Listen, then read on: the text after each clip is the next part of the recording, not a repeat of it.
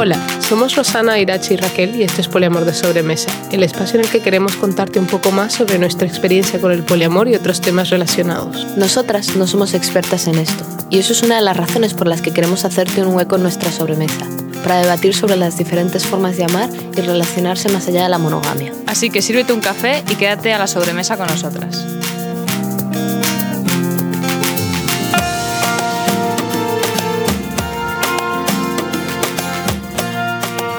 Hola, somos Raquel, Irachi y Rosana y llevamos tres años en una relación poliamorosa.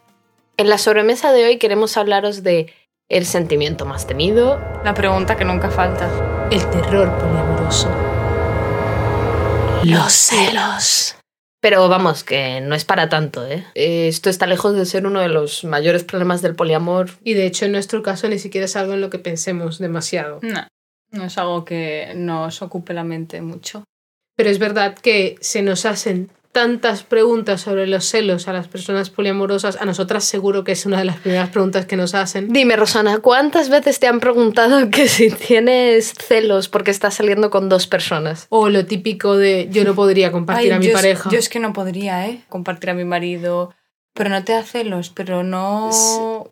No sé. Sí, queremos como desglosar un poco esa asociación del amor romántico con la posesividad y los celos y que si no sientes celos es porque no quieres a la persona, etcétera. En plan, queremos Mm. indagar un poco en esas sensaciones. Lo que queremos en este episodio es indagar un poco en el tema de los celos, qué son los celos, ¿Cómo podemos gestionar los celos?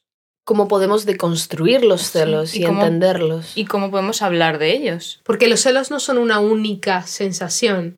En general es un conglomerado de sentimientos que te generan, que pueden ser la rabia, el miedo, el enfado, la tristeza, pero que realmente nacen de otra cosa que puede estar por debajo de ello. Con esto que acaba de decir Rosana es que nacen de otra cosa, pero es lo importante es que nacen de ti. Y lo que normalmente la gente intenta hacer es solucionarlo en la otra persona. Entonces, como yo siento celos, lo que hago es controlar a mi pareja, controlar la información que me llega, controlar la relación que tenemos para evitar los celos. En el poliamor, obviamente, esto es imposible porque al estar con más de una persona no puedes evitar los celos y no puedes eh, prevenir todas estas cosas, sino que los tienes que sacar a la luz, hablar de ellos y ver cómo puedes gestionar los celos. Y verdaderamente creemos que en una relación monógama también debería Sí. haber una gestión de los celos. Entonces, en lugar de volvernos controladores e intentar prevenir los celos, lo que tenemos que hacer es hablar de ello y no esquivarlo. Así que vamos a hablar de los celos. Y solo podemos empezar preguntándonos qué son los celos exactamente. Vale, Raquel. ¿Qué son los celos exactamente? Pues los celos no es sino una combinación aquí enorme de sentimientos y pensamientos muy compleja, que en muchos casos, en muchos casos se suele hablar sobre todo de tres sentimientos, de Base. sí, de tres sentimientos bases que son la inseguridad, la envidia y el rechazo, pues eso se combina para desencadenar los celos. Pero lo cierto es que a nosotras nos gusta un poco más una explicación que da Rit Mijalko, que se llama Los ocho brazos del pulpo de los celos. Ritmi Halko es un gurú del sexo y las que ayuda a adultos y jóvenes a tener más autoestima y confianza en sí mismos y a mejorar su salud y satisfacción dentro y fuera de las relaciones.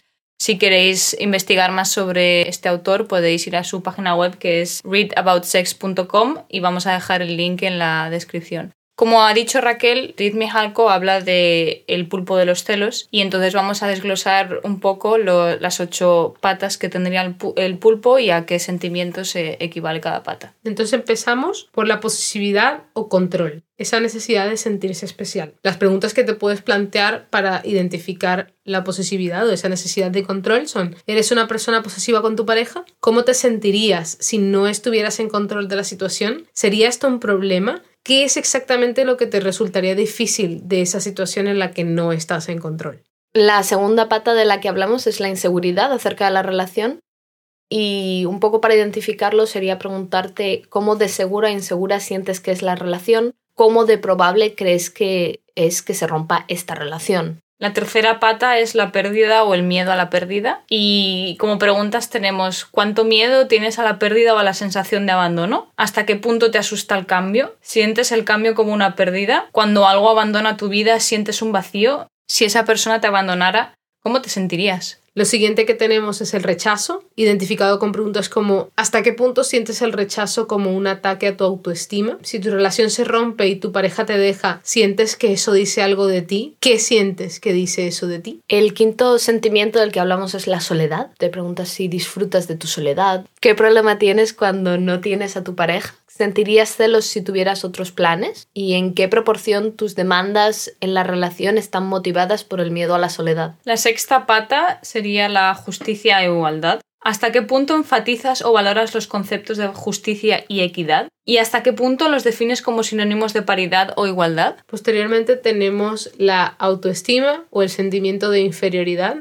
que muchas veces también se asocia con la envidia. Aquí podemos preguntarnos hasta qué punto tu autoestima se ve influenciada por la comparación social. Soy mejor, tengo más, etc. ¿Y cuándo crees que vales menos en comparación con otra persona? ¿Es esta comparación por lo que no tienes o la comparación es por lo que no eres? Y la última pata y el último sentimiento sería el sentimiento de anhelo y escasez, también en relación con la envidia. Te podrías preguntar en qué medida deseas cosas que no tienes o no puedes tener y por qué lo necesitas o lo quieres. Si no tengo X, entonces me siento de esta manera o para mí significa esto otro. Si te gustaría visualizar un poco más eh, el pulpo de los celos, vamos a, dejar un, post en nuestra web que puedes leer. También es importante eh, aclarar que no a todo el mundo le afectan eh, los celos de la misma manera o estos sentimientos de las ocho patas. Y que también cada uno de los brazos puede estar influenciado por los demás. Imagínate que estás decorando una habitación en tu casa y escoges dos colores que te gustan para pintar, vas al Ikea, compras unos cuadros, unas luces, unas sábanas de colores, decoración varia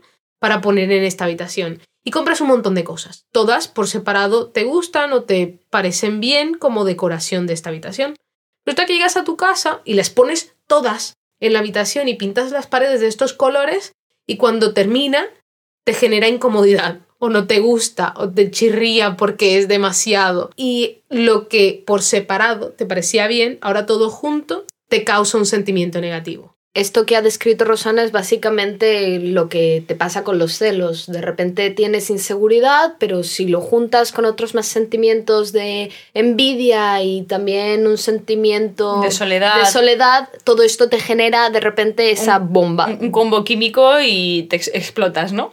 Claro. Entonces es importante saber qué hacer con los celos, porque no es saludable tener un ataque de celos. Entonces, ¿qué cosas puedes hacer? Conocer tus detonantes, lo primero pensar, vale, he tenido un ataque de celos, ¿qué ha sido lo que lo ha causado? ¿Qué ha sido la, última gota que ha colmado el vaso? ¿Qué situación te ha provocado los celos en esa ocasión? Luego puedes analizar tus sentimientos, que serían lo importante, y decir, ah, vale, qué sentido, qué, qué pata del pulpo en concreto. Que... Utilizando las preguntas de antes. Utilizando las preguntas de antes dices, vale, pues creo que me siento mm, así y así. Y estas son las dos patas que me han hecho clic. Vale, y como eh, tercera parte, lo que podrías hacer es reflexionar y comunicar. Esto se refiere tanto a ti como persona, es decir, qué puedo hacer yo para sentirme mejor en esta situación, para que la próxima vez que a lo mejor pase puedas prevenirlo. ¿Qué necesitas para satisfacer tus necesidades? A lo mejor el ataque de celos que te ha dado es porque hay necesidades que tú tienes que no están cubiertas, ¿Qué necesitas de tu pareja y también reflexionar qué le puedo decir yo a mi pareja que haga para que cuando esta situación se vuelve a dar y me puedan dar celos, no me den esos celos. O para prevenirlo en general, o sea, si yo identifico que a mí lo que me pasa es que no me gusta estar sola y ya no es solo que no me gusta estar sola, sino que pienso que mi pareja no me dedica el suficiente tiempo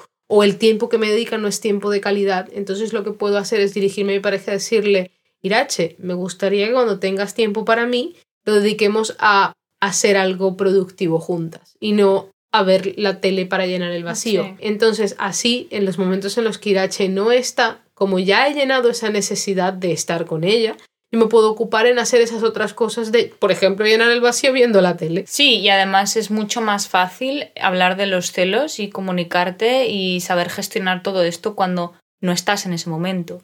Sí. O sea, en momentos previos o momentos posteriores. Hablar de qué ha pasado y analizar qué ha pasado y por qué. Pero quiero insistir en que hablar contigo mismo y con tu pareja es lo primordial. Sí Pero si igualmente estás en ese momento, en ese ataque repentino de celos y no te apetece sentarte a o no eres capaz de sentarte a entender cómo te sientes y mucho menos comunicar, hemos encontrado unos ejercicios así un poco más prácticos que puedes hacer en el momento. Estos ejercicios los ha encontrado Irache. Irache, ¿dónde los ha encontrado? estos ejercicios los he encontrado en un libro que se llama Smart Girl's Guide to Polyamory, que es de, Decker Winston. Eh, de Decker Winston es una de las eh, productoras de un podcast que se llama Multiamory, que también va de poliamor. Que también va de poliamor y vamos, es un podcast que está muy guay, es en inglés, pero lleva muchos años y tiene muchísimos capítulos y hablan de mil temas. El libro no sé si está en español, yo lo he leído en inglés, pero igual vamos a dejar el recurso por si queréis investigarlo. Tanto en la descripción como en el website lo puedes encontrar. En este libro la autora habla de que hay varios ejercicios que puedes hacer para transformar los celos. El primero es permítete sentirlo.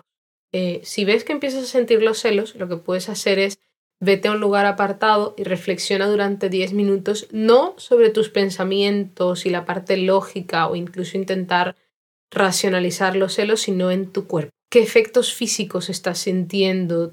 ¿Se te comprime el pecho? Te duele la tripa, se te adormecen las manos, piensa en esas sensaciones físicas sin tener que irte a por qué existen o de dónde salen, nada de eso. Solamente piensa en tu cuerpo, concéntrate en él, hazlo durante 5 o 10 minutos y a lo mejor una vez pasado este tiempo van a haber desaparecido. ¿Qué pasa? Que los celos, al igual que cualquier otra sensación, van y vienen, son pasajeros y como personas se nos da muy bien alimentar a los celos, ya sea ignorándolos y no hablando de ellos o lo contrario, obsesionándonos e intentar recordar muchas otras veces en las que te hacen daño y traer esos recuerdos negativos a la sensación actual y hacer una bola enorme de la que ya no podemos deshacer. Si te permites, por otra parte, sentir los sentimientos en ese momento y pensar en tu cuerpo y no alimentar esa bola, lo más probable es que en cuestión de minutos se hayan ido y puedas volver a hacer la tarea de analizar de lo que hablábamos antes. Otro consejo que da Dedeker en su libro es que cambies tu estado emocional. Con esto se refiere a lo que ha dicho Rosana, si no se te da bien lo de meditar, lo que hagas sea ponerte a hacer otra cosa, hacer algo que te haga sentir bien. Es decir, ponte a escuchar música, ponte a bailar, sal a correr, ponte a mirar vídeos bobos en YouTube o a mirar gatitos en internet y, y haz eso durante un rato. Después de como máximo una hora, vuelve a ver si se te ha ido la mayor parte de ese sentimiento negativo que tenías y que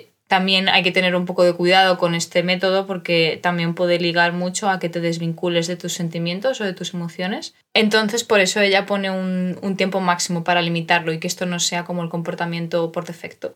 Sí, a Irache se le da bastante bien lo de ponerse gatitos y, y, así cambiar su estado de ánimo. A mí y a Raquel, por ejemplo, nos funciona mejor la música a ver, en realidad a mí lo que mejor se me da o lo que más me funciona es luego el siguiente paso, el siguiente ejercicio, que es escríbelo. En realidad, escribirlo puede ayudarte a ordenar tus pensamientos. Escribe, puedes escribir sobre las cosas que te dan miedo que pasen o sobre las razones por las cuales eso no va a pasar, que es mucho más interesante. También puedes escribir las razones por las cuales estarías bien a pesar de que todo eso que te da miedo se cumpliera. Lo importante es siempre centrarte en las cosas como buenas. Esto no va a pasar, pero si pasara no sería tan, tan, tan horrible como yo me puedo imaginar.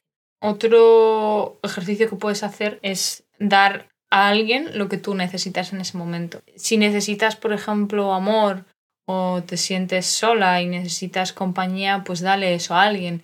Puedes hablar pues, con tu familia o puedes hablar con alguna amistad que hace tiempo que no hables o puedes, como hago yo muchas veces, acurrucarme con una de mis gatas y forzar a mi gata a que me dé mimos hasta que se me pase el mal trago o hasta que se vaya o hasta que se vaya. Y entonces lo más probable también es que un poco dando lo que necesitas al final te llenes, por así decirlo, y se te vaya esa sensación mala. No solo eso, sino que la realidad es que cuando le dices algo bonito a alguien, lo más seguro es que esa persona te diga algo bonito a ti también. Y entonces de esa forma también puedes ir llenando como ese vacío, ¿no? Sí, y realmente tanto de decir algo bonito, también lo que puedes hacer es hablar de ello. No es que nosotras digamos esto frecuentemente, pero habla de ello. Habla de tus inseguridades, de tus miedos, de tu sensación de soledad, de lo que sea que estés sintiendo. Habla de ello. Si no se lo puedes decir a tu pareja, llama a tu mejor amiga y cuéntaselo. Y si tampoco se lo puedes decir a tu mejor amiga, pues ¿eh? coge un peluche y háblale a tu peluche, pero lo importante es dejarlo salir. Y luego siempre puedes, eh, después de que te pase eso, el ataque de celos, y estés mejor, hablar con tu pareja de, mira, me ha pasado esto, ¿qué podemos hacer?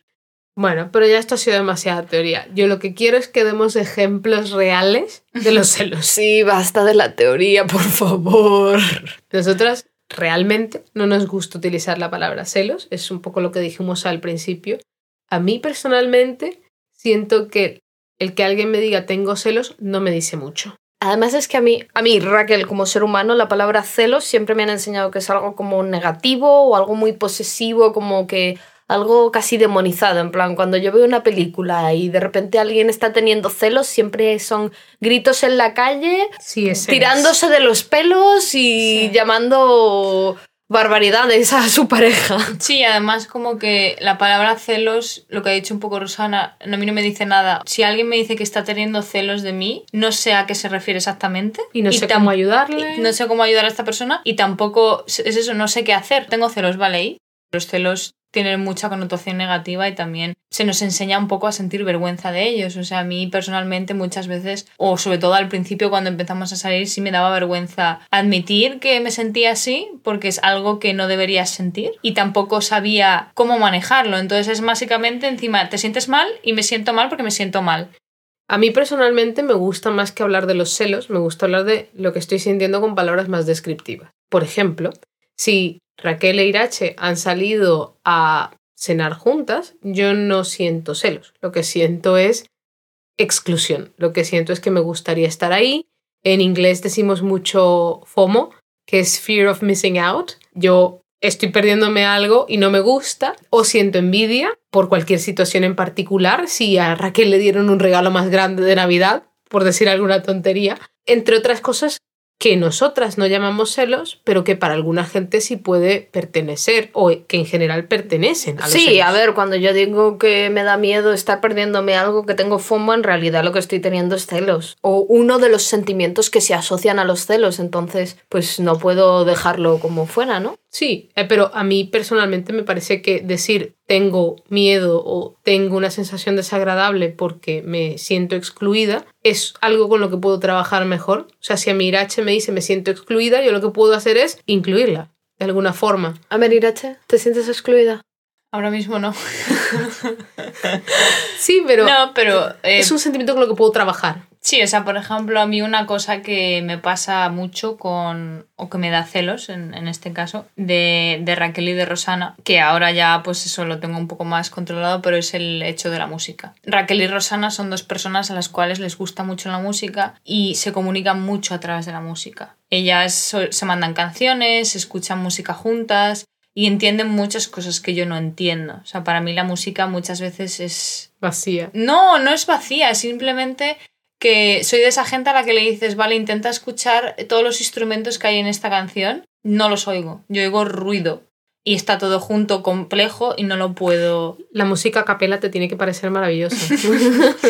Entonces, si volvemos a lo de antes, al pulpo y a especificarlo un poco más, o sea, ¿por qué yo tengo, me siento excluida en ese momento? O sea, ¿por qué me dan celos? Para mí es sobre todo autoestima, porque yo siento que soy una persona que no tiene oído musical, que no tiene coordinación, que no puede bailar bien, y eso es algo que ellas sí tienen. Pero eso es algo que siempre has querido tener. ¿O por Mm. qué lo asocias con la autoestima? Yo la asocio con la autoestima Y la inseguridad un poco, ¿no? Y la inseguridad, o sea, inseguridad de que a mí me da, no sé, la típica cosa de que en la radio ponen una canción y te dicen, ¿qué canción es esta? Nunca la voy a poder acertar. A menos que sea la de ayer de Titanic. A, mí, a menos que sea la de ayer de Titanic.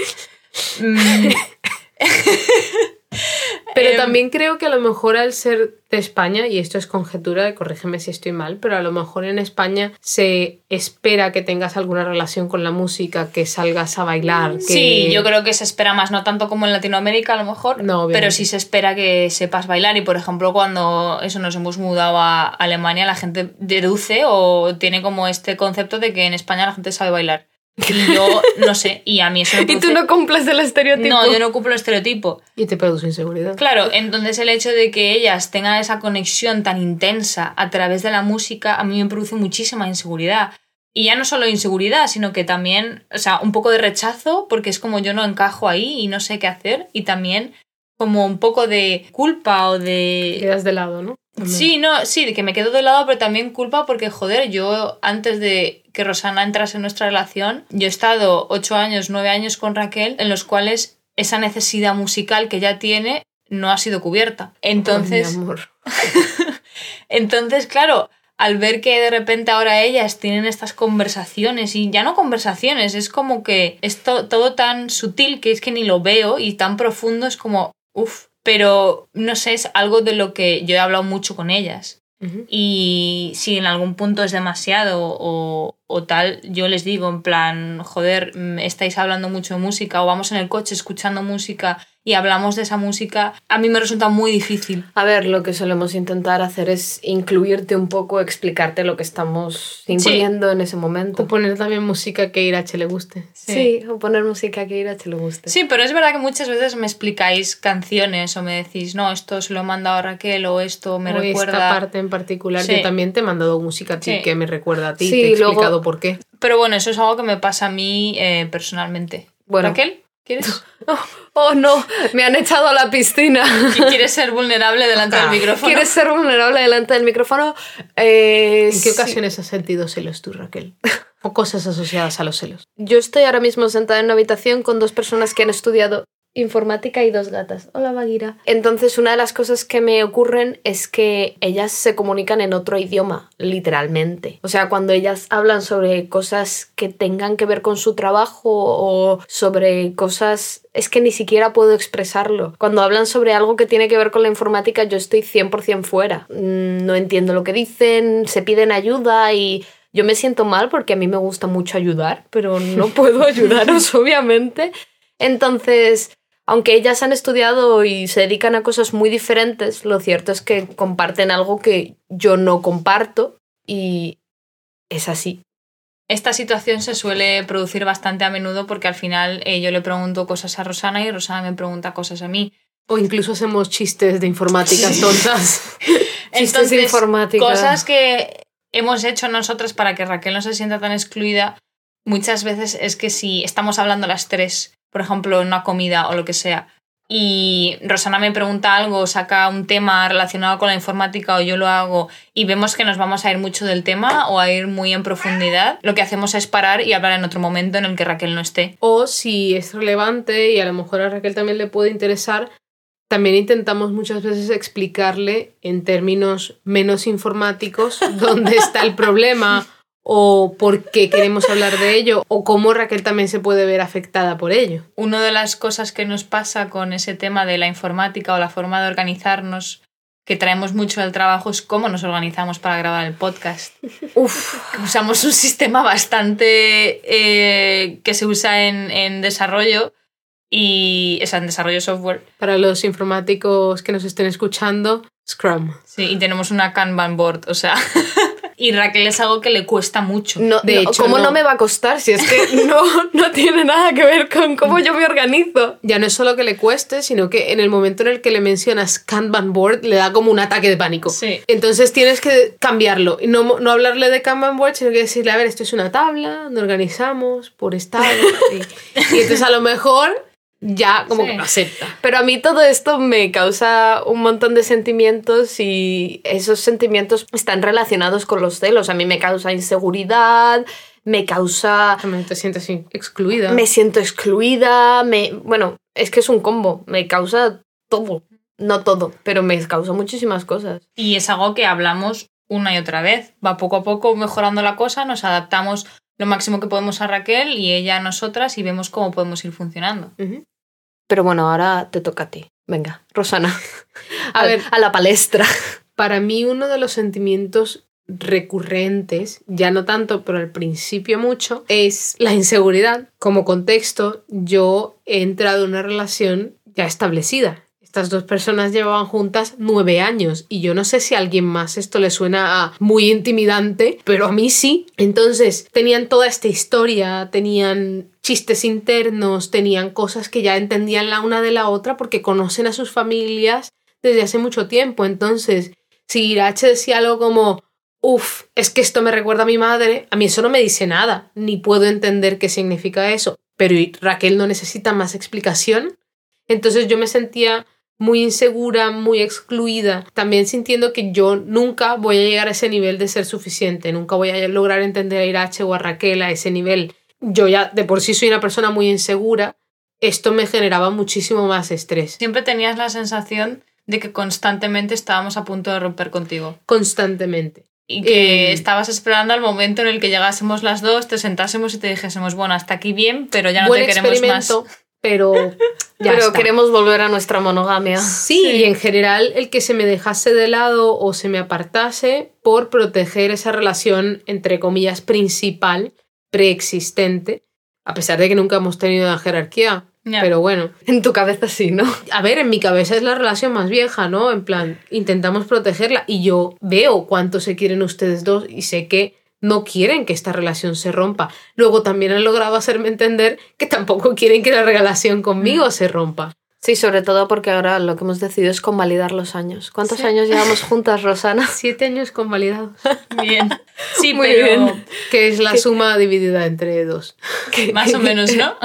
Así a ojo. Qué bien entrenada estás. Sí. Eh, también es algo que de alguna u otra forma he logrado comunicar, han logrado sacarme con sacacorcho. Y ellas se han encargado mucho de hacerme ver que no hay una relación principal, que me quieren a mí en su vida tanto como se pueden querer la una a la otra. Y lo importante que soy y lo mucho que les afecto en sus vidas. Y eso hace que a mí la inseguridad que siento me parezca un poco más ridícula. Sí, o sea, yo recuerdo mucho que al principio nos sentábamos y era una de, vale, a ver, Rosana, te voy a explicar todas las personas que hay en mi familia. Y Raquel hacía lo mismo, estas son las personas que hay en mi familia, qué relación tenían nuestras familias, quiénes son mis amigos, esta otra persona. O sea, creo que te hicimos como un resumen de nuestra relación. Y también me invitabas, por ejemplo, a hablar por Skype con tus amigas, cosa que muchas veces Raquel no hacía, porque pues eso, las conoce y es una relación que siempre te ha dejado tener, pero tú intentabas como involucrarme para que yo también lograra conocer a tus amigas y entender quiénes son. Sí, luego también Raquel y yo cambiamos muchas cosas de cómo nosotras nos comportábamos o cosas que teníamos ya, pues, yo qué sé, Años de experiencia, terminas haciendo las cosas de una Sí, yo forma. qué sé, Raquel y yo comíamos siempre delante de la tele viendo la tele y a lo mejor eso a Rosana no le gustaba o yo qué sé. Como cuando tú siempre pones el té antes de echar el agua y de repente alguien lo hace al revés y te da como una histeria.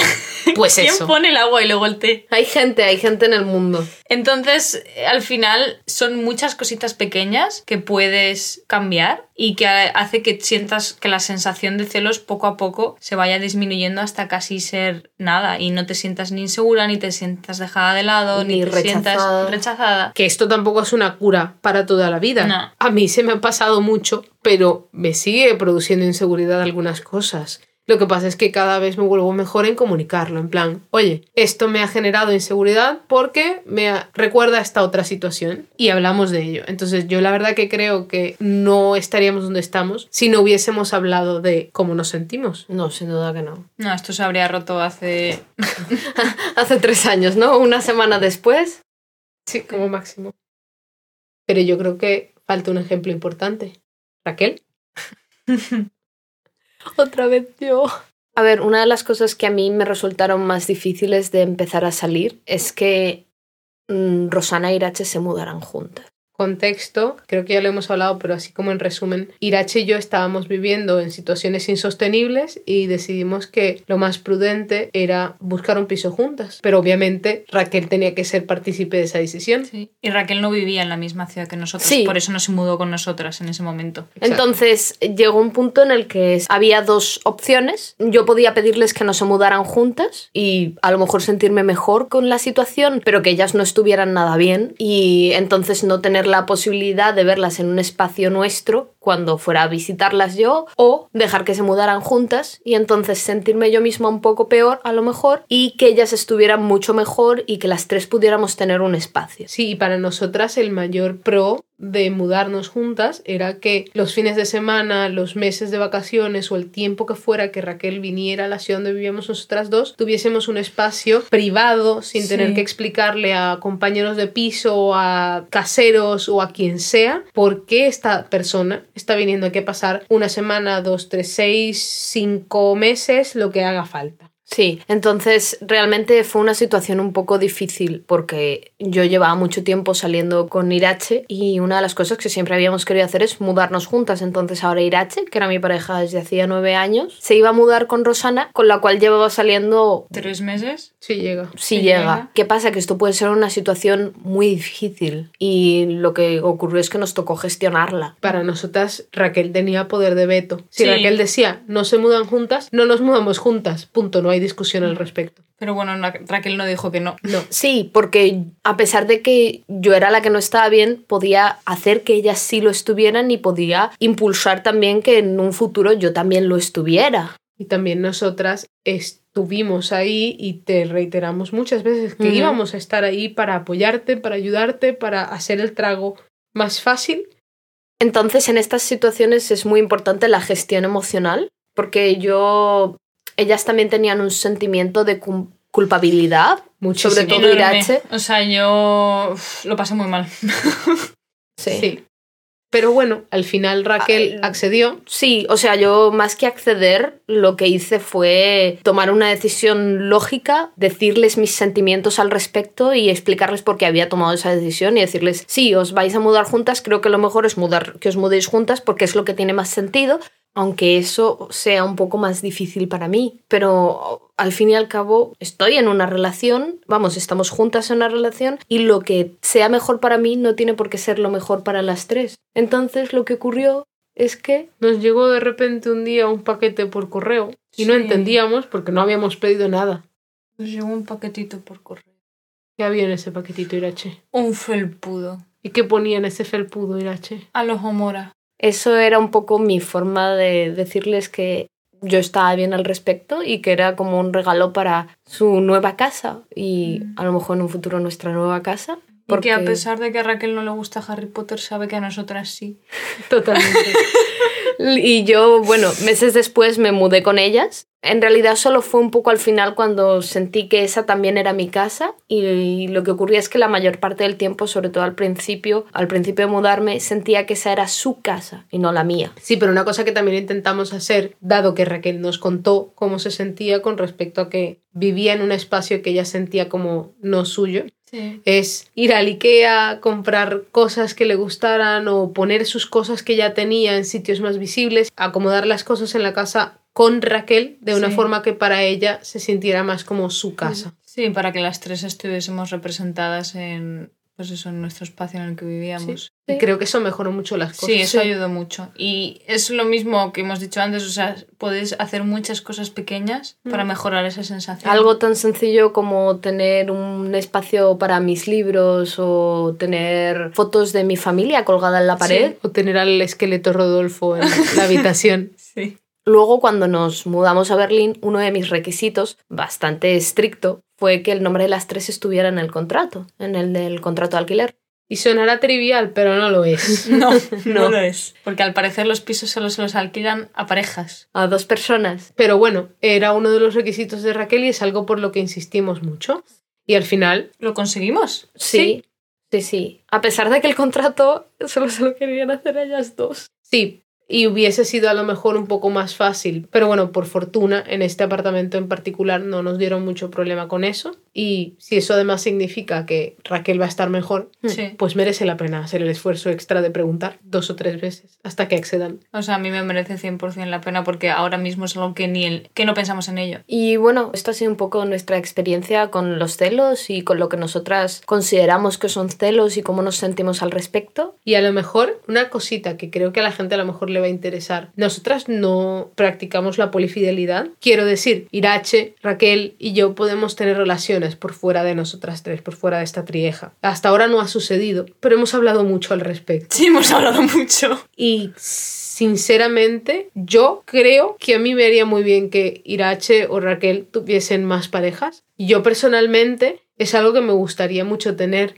Ver a Irache relacionarse con otras personas o ver a Raquel también feliz por haber ido a una cita y volver contenta y tener esa sensación de mariposas de estar empezando a salir con alguien. O sea, a mí es algo que me causa mucha emoción y no desconozco que a lo mejor me va a causar celos de es la tercera vez que Irache sale esta semana con esta persona y conmigo hace un montón que no va a ningún lado, pero confío bastante en que va a ser algo de lo que podamos hablar. Sí, además es que es eso, todo se reduce a hablar, hablar y hablar y luego hablar un poco más. Y que hoy puedes estar genial en una nube y mañana puedes estar en la mierda. Entonces las cosas cambian y evolucionan y a cada paso hay que hablarlo. Y para mí sobre todo en, la, en confiar en que ellas dos me van a escuchar y que van a hacer todo lo posible para que yo me sienta bien. Y luego también muchas veces lo que hacemos es, vale, pues eh, a lo mejor podemos hacer esto para que te sientas mejor o vamos a probar esto, lo hacemos y sale como el culo. Sí, y entonces corregimos e iteramos. E iteramos y decimos, vale, pues esto ha salido como el culo, vamos a hacer otra cosa. Entonces siempre intentamos hacer algo, ya vaya a salir bien o mal, para ver si eso es algo que podría funcionar. Y es algo que muchas veces hacemos un poco en contra de la persona que lo necesita más. sí. Terapia de shock. Pero, bueno, al final lo de hablar es lo que más recomiendo. Hablando se entiende la gente. 10 de 10, would recommend. Queremos recordar que este episodio está acompañado de una entrada de blog en nuestro website que pueden leer también. Sí, en el que explicamos un poco más en detalle el pulpo de los, celos, las cosas que puedes hacer para calmar los celos, etcétera, la teoría, vamos, y que puedes incluso utilizar de referencia para esos momentos en los que tengas que manejar esa situación. Y que muchas gracias por escucharnos hasta aquí. Hasta la próxima sobremesa.